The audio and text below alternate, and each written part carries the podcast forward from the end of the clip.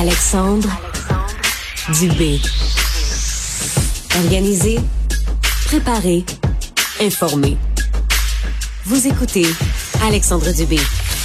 Quelle histoire du bureau d'enquête signé par nos confrères Félix Séguin et Éric Thibault dans le journal? Euh, L'histoire de Frédéric Silva, 42 ans, ex-tueur à gages qui a plusieurs fois fait les manchettes. Le développement majeur, c'est que la police, ultimement, pourrait résoudre plusieurs dizaines de meurtres commis par la mafia depuis une vingtaine d'années parce que Silva a décidé de collaborer avec la police. Petite histoire.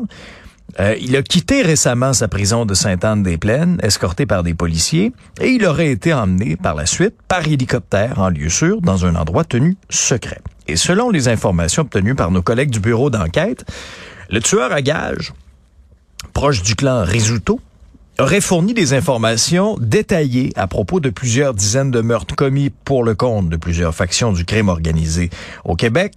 On l'a déjà vu grâce à des filatures en compagnie de Leonardo Risuto, de Stefano Solecito, des dirigeants de la mafia montréalaise bien connus, et même l'influent chef de gang, Gregory Woolley. C'est gros, là. François Doré est policier à la retraite, euh, spécialiste en affaires policières. Bonjour, Monsieur Doré. Bonjour, M. Dubé. D'abord, votre première réaction lorsque vous avez appris ça dans le journal? Ben, quelle histoire. J'ai l'impression que l'histoire se répète parce que je me retrouve en 2006 quand Gérald Galland avait été mhm. présenté comme étant un tueur à gage euh, qui était euh, qui s'était retourné puis qui avait décidé de collaborer avec la police. Puis on parlait de près d'une trentaine de meurtres qui pouvaient avoir été solutionnés grâce à son témoignage. Sauf que là, aujourd'hui, on s'aperçoit que de Silva, c'est c'est plus que ça encore. C'est une espèce passez-moi l'expression, mais d'agent libre du crime organisé qui était euh, un tueur à gage disponible selon le groupe qui payait le plus. Exact, parce que dans le milieu policier, on dit que cette histoire-là, ça va avoir plus d'impact que l'histoire Gérald Galland. C'est pas rien là lorsqu'on avance ça. Ah ben non. Ah ben non, puis on, on, dans le temps, on, connaît Galant, bien sûr, parce que c'est 2006, mais Apache Trudeau, avant ça, oui, on l'avait connu, Donald Lavoie, on avait connu ça, mais là, on est en 2022 et on parle de plusieurs dizaines de crimes qui, ont, qui pourraient être résolus. Évidemment, il est mis sous protection. L'identité sera changée, on en est sûr. Euh, nouveau, nouvel endroit où il pourrait résider, quoi qu'il est détenu, mais enfin. OK, avant d'en arriver là, là je veux, bénéficier de votre expertise puis de votre expérience, Monsieur Doré. Comment on en arrive à faire euh, un deal ou une entente avec un gars comme Frédéric Silva lorsqu'on est policier? Ben, ça se fait pas du jour au lendemain, je vous le cacherai pas. Ce gars-là, il est connu, il est connu depuis des années. Vous l'avez dit d'entrée de jeu, il a été vu en compagnie de personnalités euh, dites criminelles bien connues associées au crime organisé de toute faction. Donc, il y a du renseignement qui a été fait sur euh, ce gars-là. Il y a de la des, interventions policières. Oui, il a déjà fait du temps. Oui, il est connu. Et à un moment donné, ben, on sent, on sent qu'il est, qu'il est prêt à parler parce qu'on sent que peut-être sa vie est en danger, peut-être que lui-même se trouve menacé de par ce qu'il a fait. Et il veut, à un moment donné, avoir euh, la protection, puis les seuls qui peuvent lui assurer la protection, c'est la police. Alors, une façon d'assurer cette protection-là et celle de sa famille, dit-on dans, dans les reportages, c'est d'en parler à la police. Et plus loin que ça, il semble-t-il qu'il n'ait réclamé aucune somme d'argent.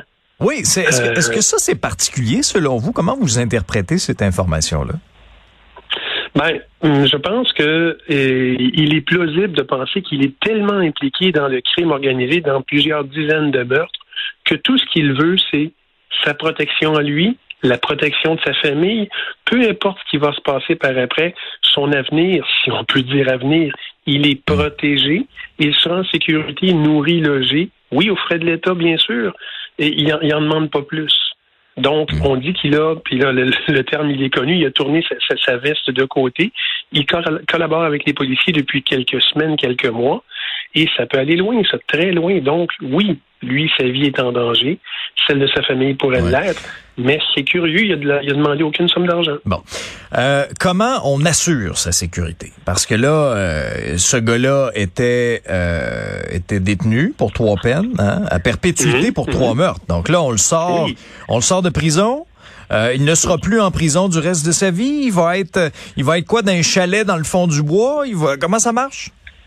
Ben, ça dépend. Il pourrait être, oui, il va être détenu d'une certaine façon, bien sûr. Il sera pas, il sera pas, si on veut, le libre de se promener dans les grands centres, dans quelque ville que ce soit.